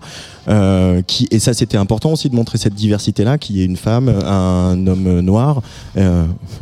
Par exemple, est-ce que de- d'avoir de- d'emmener ça et de, Pour- toi, tu, pour tu moi, es ça- habillé ça aussi, tu es habillé aussi d'une Oui. manière où voilà, on voit, on voit en partie euh, ta poitrine. Mhm. Euh, ça, c'est ça, c'est les marqueurs du péréo. Et en même temps, on sent que c'est quelque chose qui, pour toi, aussi signifie une forme d'empowerment, quoi. C'est c'est clair, ça, pour moi, le reggaeton, c'est libération. C'est euh, déjà le corps, il faut l'assumer, il faut l'aimer, il faut, il faut l'aimer. Il faut, oui, euh, j'aime bien, j'aime bien le sexe. Oui, j'aime bien me toucher. Oui, j'aime bien partager avec quelqu'un ou partager que avec moi-même. Et ce moment-là, c'est le moment où le reggaeton Aujourd'hui, peut-être on amène vers là, parce qu'il faut dire aussi, au début du reggaeton, il y avait des chansons très, euh, très euh, activistes, oui, activistes. Il y avait Tego Calderón qui, qui dénonçait aussi euh, qu'il soit noir dans Puerto Rico. Mais aujourd'hui, on porte plus le corps et on dit il faut accepter le corps. Et voilà, ça. Moi, en tant que danseuse, la proposition artistique que je veux donner sur scène, c'est euh, allez, lâchez-vous. Et c'est ce que je dis aussi dans le micro. Du coup, oui, les, les personnes qui sont sur scène sur moi, c'est toujours des gens que je connais et qui ça me rend cohérent de le mettre à côté de moi. On le fait pas forcément exprès, en fait, c'est vraiment des gens qui Cliff, Cliff, il était mon, mon prof de danse quand j'ai venu ici à faire la formation. Suzanne, on a, on a étudié ensemble et lui, il était notre prof. Et on l'a connu parce que euh, Cliff, il était... euh, il, il travaille avec une chanteuse qui s'appelle euh, Anna Marie et c'est comme ça que je l'ai connue. Elle est vénézolane. Du coup, en vrai, pour moi, ce que tu me demandes, je trouve que ça devrait être normal et pas poser ces questions-là de pourquoi je choisis telle ou telle personne sur scène. Pour moi, ça devrait être. On ne devrait pas poser la question pourquoi je suis sur scène en train de, de me toucher et de danser comme ça, comme je veux danser, parce que c'est c'est- c'est ça ce qu'on peut changer en fait. C'est euh, venir. il- il- c'est c'est très marrant comment les gens ils viennent et d'abord ils sont timides, je comprends pas comment il faut aller. Après, ça Mais, explose. euh, en vrai, c'est ton cas, ton cas, ton. Il faut plier les genoux, il faut, il faut lâcher quoi, il faut lâcher. On Et- revient à la terre. Voilà, voilà. c'est- En plus, là, on est en festival, du coup, c'est c'est cool de, de- de pouvoir toucher les pieds par terre. On est, on, on n'est pas, c'est pas évident, mais c'est des trucs que- qu'il faut, se poser la question pourquoi je marche tout- toute ma vie dans du béton, béton, on dit, c'est oui, béton. Et donc c'est c'est- c'est- c'est marrant, c'est oui, il faut parler ces choses-là. Oui, on. on- on- Non, mais après, on- après clairement, on, on est aussi là pour euh, visibiliser les, les minorités, les minorités de genre. euh, on, veut avoir de la diversité. Donc c'est vrai que d'un côté, on le fait pas exprès, et c'est quasi inconscient. Et d'un autre, il, faut, il faut en parler. et d'un autre- faut et d'un- oui, avoir oui. cette diversité. C'est sûr. Et en fait, on sent que, que c'est encore un truc dont il faut qu'on en parle parce que, par exemple, on était à Dour euh, la semaine dernière, on n'était que des femmes sur scène. Un des premiers trucs que les gens nous ont dit quand on est sorti de scène, c'est oh waouh, que des meufs, les messages qu'on a reçus, parce que c'était c'est rare en fait. Du coup, Ouais. là, on s'est dit ah ouais, en fait, on s'en on s'en rend pas forcément compte, mais effectivement, euh, normalisons ça et on est là pour ça. Mais c'est marrant, il y a, un mouvement aussi, euh, les, les ponts que, involontaires qu'on fait en festival, parce que au début de l'émission, je recevais Orchestra Baobab euh, qui jouait hier, qui est donc euh, euh, un groupe très important au Sénégal, qui justement, dont la musique est née du fait que ces musiciens écoutaient la musique cubaine à la radio à Dakar. Le reggaeton est quand même aussi un, un- et il y a toute une vague en ce moment. Je pense aussi à un autre collectif parisien qui s'appelle la Créole que vous connaissez sans doute. Qui il y a toute une vague en ce moment de aussi de remise au goût du jour de la musique afro-caribéenne qui a été euh, qui est sortie aussi d'un truc très commercial, euh, voilà, comme en France on, on sait ce qu'on a eu, etc. La compagnie créole et compagnie. Euh, mais on, on voit c'est un regain d'intérêt pour la musique afro-caribéenne en général, et le reggaeton en fait partie, avec évidemment des stars mondiales comme euh, comme Rosalia. Ça, ça te fait plaisir à toi en tant que DJ que cette musique-là, ces musiques-là, pas seulement celles que tu joues, soient aimées, appréciées et trouvent de nouveaux publics? Ouais, et puis après, il y a un truc que je trouve hyper intéressant, en fait, c'est vraiment ce- cet aller-retour entre les musiques plus underground et moins connues qui, qui vont impacter le mainstream et le mainstream qui re-influence les musiques underground, quoi. Ouais. Et c'est constamment ce, ce jeu, et c'est un peu ce qu'on fait aussi. Et puis même la musique électronique qui impacte énormément le reggaeton aussi, avec toute une vague de, de nouveaux artistes et nouveaux producteurs en Amérique latine qui sont juste incroyables. Et, et c'est hyper intéressant de, de, à la fois, ou même le néo-perreo, ou même le cumbiaton, la racata. En fait, il y a vraiment des nouveaux genres qui apparaissent tous les jours et c'est et c'est toujours issu de, de musique c'est en partie issu de musique traditionnelle retravaillée. Et pour moi en tant que DJ c'est un terrain de jeu fabuleux quoi. c'est génial quoi. Et en fait c'est nous c'est ce qu'on aime construire quoi. C'est vraiment ce ce build-up et cette énergie avec euh, toute cette diversité parce que les gens souvent se disent ok reggaeton c'est toujours le même beat c'est toujours le même truc et en fait non il y a de la diversité il y a le dembow il y a vraiment Et à moi, j'aime bien que j'aime bien les paroles. Ça, oui, il y a toujours une, une- on se questionne. Il faut toujours se demander pourquoi, comment et comment je veux. Mais euh, il y a des chansons que oui, j'aime bien qu'on- que me den duro et que, que voilà, du coup, on- il faut le porter, il faut Oui, le oui. garder. c'est sûr et on adore chanter sur les chansons ça c'est évident on adore euh, Il y a, notre, aussi, notre côté karaoké et communautaire, il est, il est Ouais. évidemment là et, et c'est un plaisir, quoi. C'est c'est un partage supplémentaire avec les gens, clairement. Et puis C'est réjouissant l'idée d'inclusion aussi que bah là je voyais euh, euh, à Coachella euh, qui avait euh, Bad Bunny, euh, quoi qu'on en pense, même si c'est mainstream, etc. Que c'est c'est réjouissant de se dire aussi qu'il y a autant de, de stars internationales qui chantent pas en anglais, qui chantent en espagnol. Euh, et qui ça, défend l'espagnol euh, à Et- fond. et qui n'aime défend pas parler en, l'espagnol. espagnol- en, anglais, c'est marrant. Voilà. c'est marrant. Mais en vrai, pardon, je te coupe, mais. Bad Bunny, c'est un très bon exemple de, de se questionner et de prendre conscience des choses. Ça, lui, il sort sa chanson Yo perreo sola en, en confinement, un peu par là. Et oui, moi, j'avais toujours sorti en boîte de nuit pour danser toute seule, où je voulais que danser avec mes copines ou aller draguer et danser avec quelqu'un d'autre. Mais quand lui, il poste dans la chanson Yo perreo sola et perreo sola et je veux danser toute seule, dans ma tête, c'est mis en vrai, oui. hein. T'as raison. hein. Je peux le porter de, ce de façon-là et de. Ah oui, ah oui, en vrai. oui. C'est bien. euh, Et avec des personnages non binaires et queer dans son clip. Donc, Ouais. euh, et là, c'est un, c'est un sans précédent Mhm. dans le mainstream, euh, en tout cas Mhm. dans le reggaeton. Et c'était une des têtes d'affiche de Coachella. Donc euh, le reggaeton, euh, le reggaeton est en train de prendre le pouvoir, c'est ça qui est en train de se Ouais, passer oui. en fait. hein. Ouais, ouais.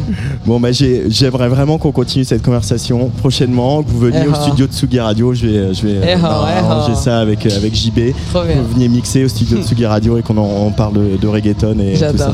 Bon, on fait ça Eh oh. On fait ça, on fait ça. Rendez-vous est pris. On aime bien parler, du coup, t'inquiète pas. Euh, moi aussi. Euh, alors moi, j'y connais pas grand-chose, j'avoue, en reggaeton, mais Mm. voilà, euh, j'ai parcouru euh, un, un petit peu la presse et j'ai vu euh, euh, une drag queen puertoricaine qui s'appelle Ana Macho, que peut-être vous connaissez, qui vient de sortir un, un morceau avec MJ Nebrada qui s'appelle Rapido. On va se quitter avec ça, euh, Eh si vous oh. voulez. Et après, on change d'ambiance parce qu'on accueille la ministre de la Culture. Yeah. C'est bien.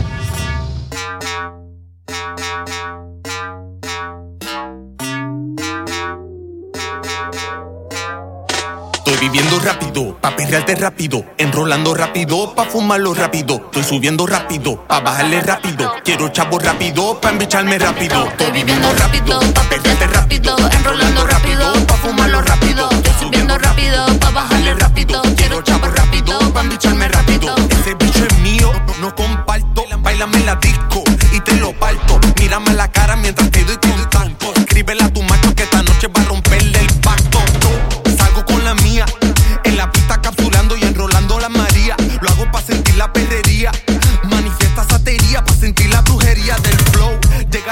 tires tan slow. Dame bicho con tu dembow, reggaeton, let's go. Déjate perder el control, no le tengas miedo al combo. Estoy viviendo rápido, a rápido, enrolando rápido, pa' fumarlo rápido. Estoy subiendo rápido,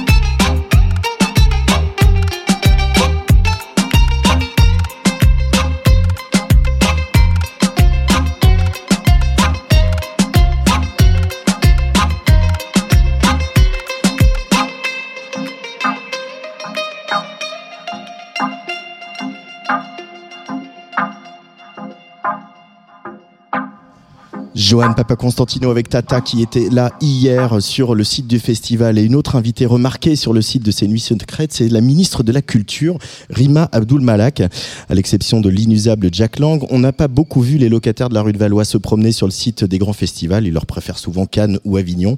Et ben depuis son arrivée, Madame Abdul Malak s'est rendue au Hellfest au printemps de Bourges et donc ce week-end, elle était à Nuit Secrète. Belle validation pour ce festival, toujours indépendant et associatif, presque artisanal comme elle le disait hier lors d'une prise de parole. Rima Abdul Malak au micro de Tsugi Radio.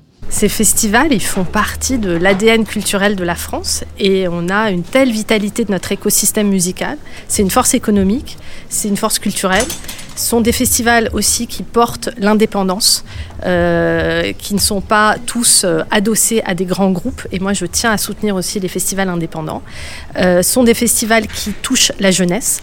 Nous, avec le Pass Culture, on se rend compte à quel point les jeunes veulent aller au festival. C'est leur entrée en culture passe par les festivals et notamment les festivals de musique.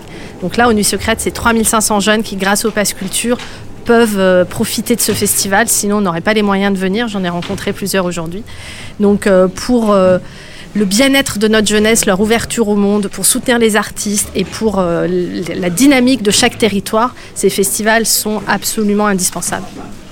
L'économie de la musique, elle a vécu pas mal de soubresauts et encore, euh, c'est encore le cas. On est quand même pas mal attaqué par euh, euh, les GAFAM et les grandes plateformes de streaming. Comment l'État et le gouvernement comptent voilà, soutenir les acteurs, les indépendants et aussi les gros qui ont aussi besoin d'être soutenus dans les prochains mois pour stabiliser l'économie de l'industrie musicale Mm. en France? Alors, il s'est passé un événement très important il y a presque trois ans, c'est la création du Centre national de la musique, et un organisme qu'on attendait depuis ouf, au moins dix ans.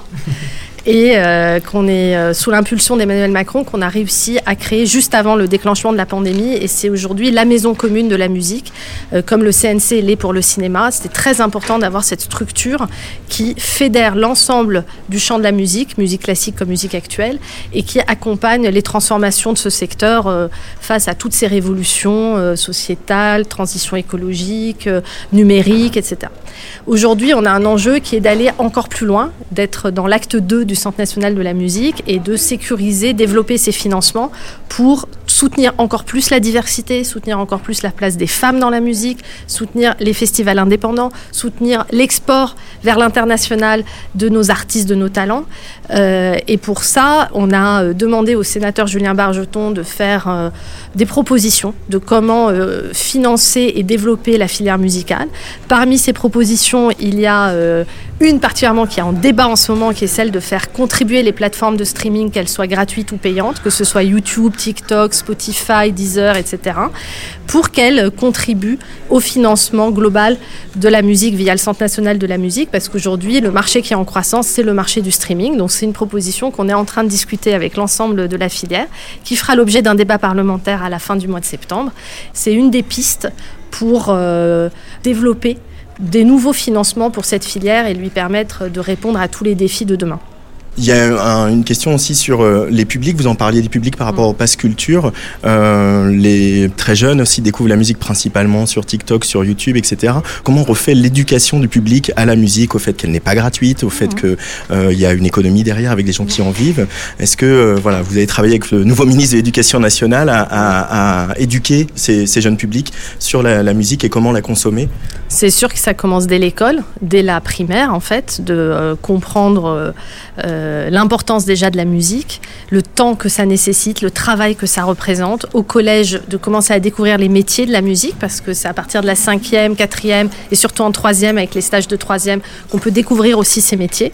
Et avec le Pass Culture, euh, qu'il soit collectif dès le collège, on va l'ouvrir dès la sixième en septembre, ou le Pass Culture euh, individuel à 18 ans, on met en place de plus en plus les découvertes des métiers.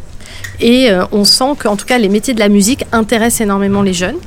Euh, avec le Pass Culture, par exemple, les jeunes voient les coulisses d'un festival, font des reportages, parlent avec les techniciens, rencontrent les artistes, voient tous les aspects des métiers et se rendent compte de l'économie que ça représente, se rendent compte de la diversité des métiers. Ça suscite des vocations pour certains et surtout, ça leur fait prendre conscience que bah, tout ça a un prix. Et si on écoute de la musique pour que demain, il y ait encore des musiciens qui puissent se développer, de nouveaux talents qui émergent, euh, il faut bien que quelqu'un paye à un moment donné. Il faut partager, il faut qu'il y ait une nouvelle solidarité euh, interprofessionnelle euh, et que chacun ait conscience que euh, la musique n'est pas gratuite. Si je peux me permettre une dernière question, il y a aussi la presse musicale indépendante qui a vu ses ressources euh, s'assécher depuis euh, quelques années, euh, nous contraignant à nous diversifier beaucoup. Euh, comment, je sais qu'il y a déjà eu des échanges avec le Centre national de la musique, aussi avec les services du ministère. Euh, comment on, peut continuer à faire avancer et renforcer l'importance de la presse musicale indépendante en France? Oui, qui est une presse qui ne cesse d'innover, de se renouveler, de, de développer des nouveaux formats, des podcasts et, et d'autres types de liens nouveaux avec les publics public. Euh, nous, c'est vrai que nos aides à la presse au ministère de la Culture, elles sont surtout centrées sur la presse d'information. On a pu la faire une aide exceptionnelle pour euh, aider euh, les éditeurs de presse par rapport à la, la très forte inflation des coûts du papier, et ça, tout le monde peut en bénéficier. Et on est en train de voir avec le Centre national de la musique, qui a aussi une mission de, de centre de ressources pour la musique et, et d'appui à tous les maillons de la filière, qu'est-ce qui pourrait être fait pour, pour la presse indépendante musicale, strictement musicale? On en reparle. On en reparlera. Merci Madame la Ministre. Merci à vous. Bon festival. Merci.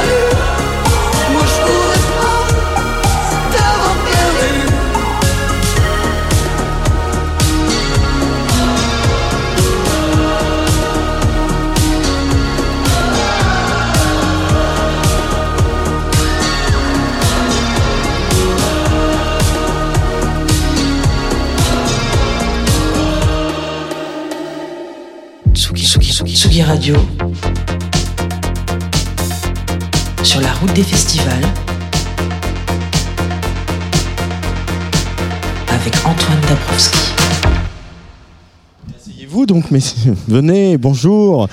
Tsugi Radio en direct de Nuit Secrète, ça continue dans quelques minutes. On va écouter ce live d'Acid Arabe qu'on a enregistré euh, hier soir pour vous. Voilà, on était debout, on se faisait des bisous parce que je retrouve euh, mes camarades euh, Thierry Langlois. Qu'on se, bon, on se quitte plus depuis trois mois en même temps Thierry.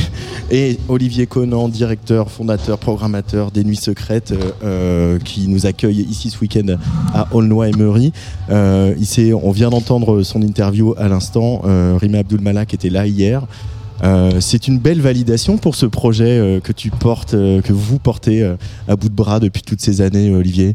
Ouais, c'est une reconnaissance. ouais. Merci de nous accueillir, hein, euh, nous, on aime bien quand vous êtes là. Et euh, Ah bah, ouais, c'est vous euh, qui nous accueillez là techniquement, mais. Oui. Et oui, oui, Rima, bah écoute. euh, Ah, Rima, ça y est, on est passé auprès de Oui, Madame la ministre. non, mais écoute, c'était bah, c'était la première fois en, en 21 ans qu'on accueillait cette reconnaissance. Et bon, on a passé un bon moment. Elle est restée, un- elle est restée toute la soirée. Et voilà, c'était. euh, Elle a, voulu rentrer vraiment dans le projet. Et, et c'était très cool. Ouais, et puis elle a, elle a aussi des, des- des belles paroles sur euh, l'importance de- d'un festival comme euh, Nuit Secrète et, et notamment sur le fait que ce soit un festival associatif, indépendant. Euh, bon, Xavier Bertrand a dit euh, peu- à peu près la même chose. mais, ça, c'est important aussi d'être conforté dans cette idée-là, alors que voilà, on sait qu'au bout d'un moment, quand les festivals grossissent, ils peuvent être dragués euh, par le privé. Je sais pas si c'est votre cas, mais en, en- voilà, de, de- maintenir un festival indépendant comme Nuit Secrète. Alors on se fait pas draguer, mais pour l'in- pour l'instant, mais euh, on nous regarde bien sûr avec Ouais. attention. Euh, oui, c'est important évidemment euh, parce que c'est dans les valeurs depuis le début d'être associatif. C'est- l'histoire des nuits. Et, et c'est vrai que par les temps qui courent, ben oui, c'est toujours bien. De, on a en fait simplement le, notre festival. bon, il a évolué, tu le sais depuis depuis longtemps. Il était gratuit au, au début et puis petit à petit il est devenu payant sur certaines scènes et puis euh, aujourd'hui il est euh, tout payant sauf la scène rue piétonne qu'on garde toujours euh, qui est euh, pour euh, pour les habitants principalement. Mhm. Et euh, donc évidemment il y a plus de recettes de billetterie qu'avant, mais on a toujours besoin de, de financement public. Euh, et donc ben voilà hier c'était à nouveau cette euh, cette validation en quelque sorte. On a besoin de leur soutien voilà parce que dans ce qu'on défend dans ce qu'on installe dans le festival. Euh, je pense à Nuit douce, je pense à tout ce qu'on fait en termes de développement durable, je pense au fait que ben, finalement on est quasiment en milieu rural, même si euh, Aulnoy a 9000 habitants, mais c'est un territoire un peu excentré. Et donc, euh, ben, avec la billetterie, ça passe pas. Et puis surtout euh, sur le, les curseurs, voilà, les valeurs qu'on défend de partage. Si on veut avoir des, des prix de billets euh, corrects, eh ben, il faut des financements publics. Et c'est bien qu'il y en ait. Thierry Langlois, euh, euh, tu es tourneur, producteur de spectacles, tu euh, participes à, plusieurs autres festivals, dont le Printemps de Bourges. Pourquoi tu es attaché à, Nuit Secrète? Qu'est-ce qui te plaît particulièrement dans ce festival? Moi, comme, beaucoup de festivals, mais ce qui me plaît, c'est d'être au plus près des gens, au plus près de. On est en, milieu excentré, comme le disait Olivier tout à l'heure, et amener, amener la culture ici, je trouve ça, je trouve ça excitant. Je trouve ça touchant de rassembler les gens, de rassembler les jeunes. Euh, On les voit, ils se retrouvent tous ici, enfin, tu vois, y compris les gens qui habitent plus ici, qui habitent ailleurs et qui reviennent euh, au pays pour euh, pour les nuits. Voilà, moi, tout ça, ça me touche, quoi. Tu vois, rassembler les gens. Euh, Il y avait pas mal de Belges euh, hier soir, évidemment, parce qu'il y avait, il y avait Angèle, et qu'en plus c'était euh, le 21 juillet, la fête nationale belge. Il y a eu un très beau moment sur la fin du concert d'Angèle. voilà, où, évidemment, elle a chanté, elle a chanté sa chanson en hommage à, à- à Bruxelles. Il y a eu plein de plein de belles images encore hier dans cette programmation, et c'est vrai que la programmation que vous construisez tous ensemble. Il y a des têtes d'affiche parce qu'il faut les amener ici et c'est un vrai cadeau d'amener ces, ces grands noms comme euh, comme Angèle euh, ou comme euh, The Blaze ce soir ou Jane. Euh, et vous prenez des paris quand même avec euh, des, des, des, des belles découvertes euh, et des, paris fous que d'autres festivals feraient pas. Euh, pourquoi cette liberté? Pourquoi vous accordez cette liberté-là?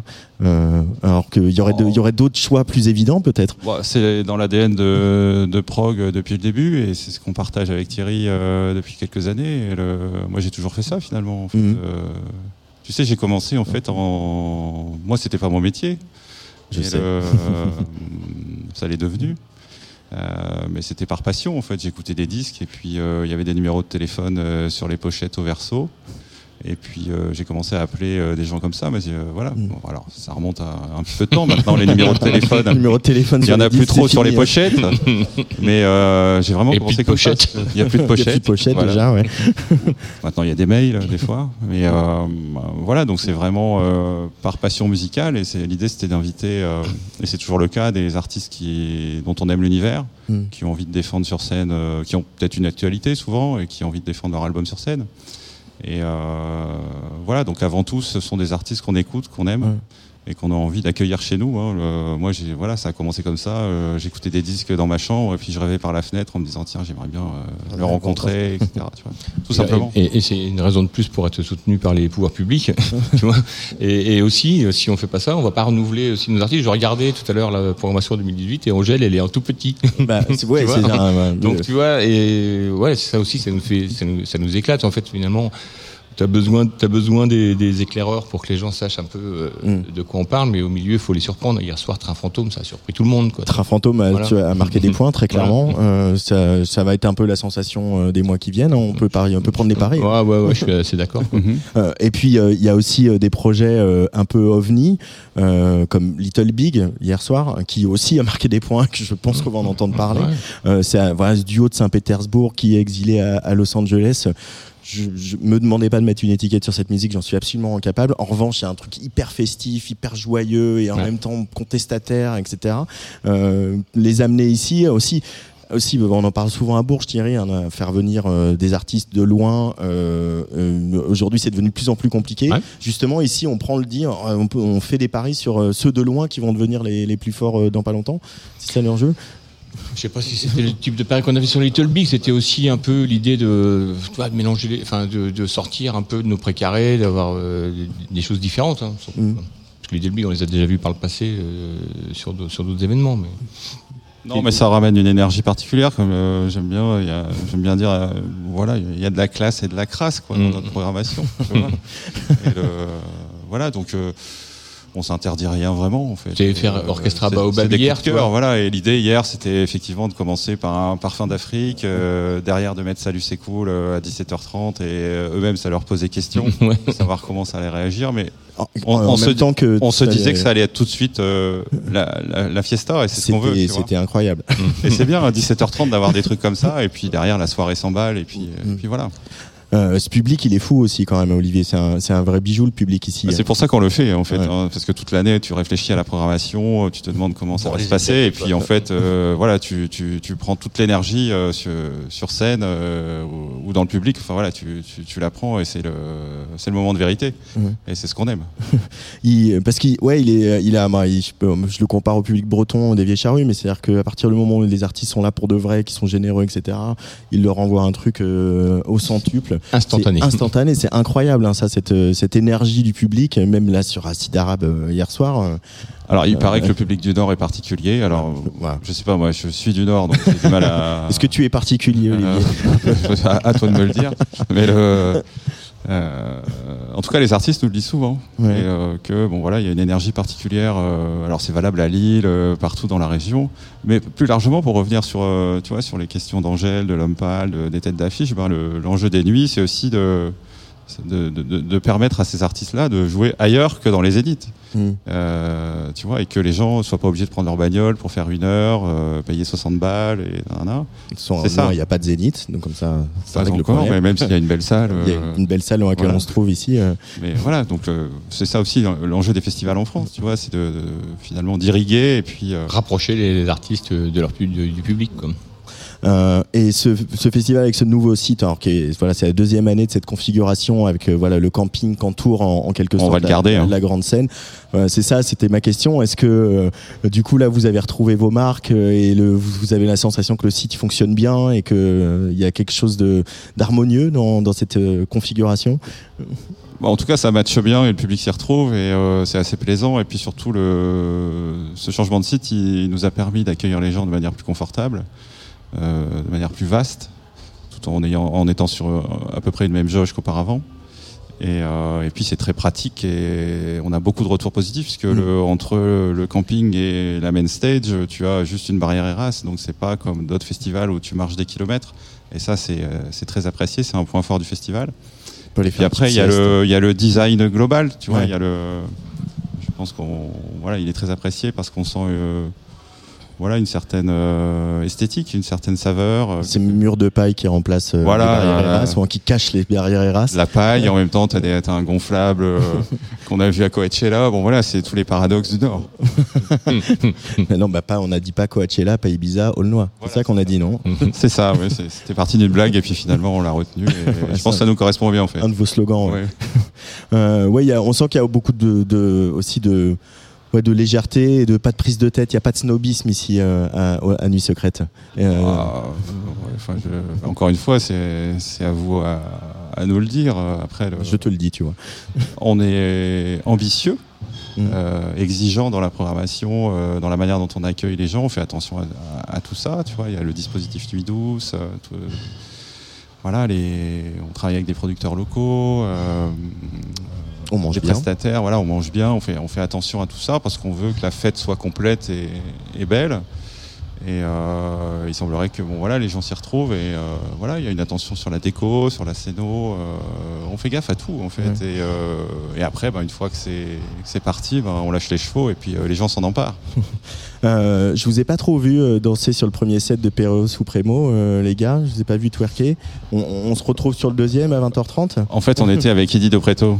Un, un des parcours secrets. Voilà un des parcours. Euh, les parcours qui ont euh, un peu évolué cette année aussi, puisque tout se fait à, à pied. Euh, alors qu'avant, voilà, historiquement, vous mettiez les gens dans des bus. euh, euh, Oui, alors on en a etc. fait en vélo, on en a fait, euh, on en a fait en bus, on en a fait en vélo cette année à pied. Euh, là, on les, on les a remis sur le même week-end que les nuits, puisque l'an dernier c'était un week-end avant. Bon voilà, on varie les plaisirs, ça dépend des, des idées, des envies. Euh, faut surprendre. Hmm. Et ce qui surprend aussi, c'est euh, un, un camarade qui sera demain dans un parcours secret qui est annoncé pour le coup et qui est complet. Euh, c'est Émeric Lompré, qui était venu en festivalier euh, sur le camping l'année dernière. Euh, L'histoire se fait comme ça en fait, hein, Voilà, simplement. En fait, on, a papoté et puis je lui ai proposé une sorte de carte blanche et il est là en festivalier deux jours et en, en acteur, en comédien. en- Demain à euh, 14h30. Ouais, voilà. Tu sais, tu sais qu'il y a un petit enjeu quand même parce qu'à Panorama, Morlaix, il a fait commencer son spectacle par une imitation de Joran Lecor. Ah, je sais. Ah, je suis pas au courant. Panorama. Donc peut-être qu'il y aura une imitation d'Olivier Conan demain au début du spectacle. On, verra ça. Oh, on peut pas battre Joran. hein. Très difficile.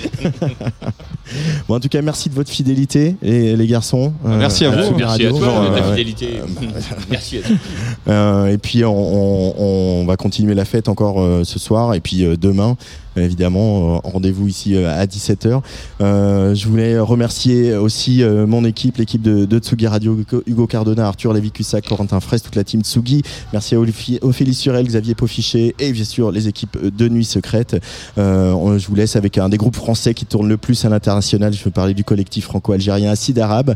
Ils ont refermé la grande scène de Nuit Secrète hier avec leur nouveau live tiré de l'album 3, sorti à l'automne, trans musique du Maghreb et du Proche-Orient, techno et house, qui s'entremêlent dans une grande sarabande irrésistible, qui a fait danser les festivaliers et nous-mêmes, déterminés jusqu'à 2h du matin. On s'est glissé au pied de la grande scène pour enregistrer ce live et vous l'offrir aujourd'hui en direct d'Aulnois et Meury euh, pour euh, la Tsugi Radio, avant d'aller retrouver la programmation de, de ce soir. Salut les gars Salut. Merci. Allez bisous Ciao.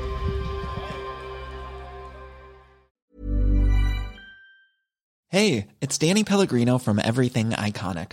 Ready to upgrade your style game without blowing your budget? Check out Quince. They've got all the good stuff shirts and polos, activewear, and fine leather goods, all at 50 to 80% less than other high end brands. And the best part? They're all about safe, ethical, and responsible manufacturing. Get that luxury vibe without the luxury price tag. Hit up quince.com slash upgrade for free shipping and 365 day returns on your next order. That's quince.com slash upgrade.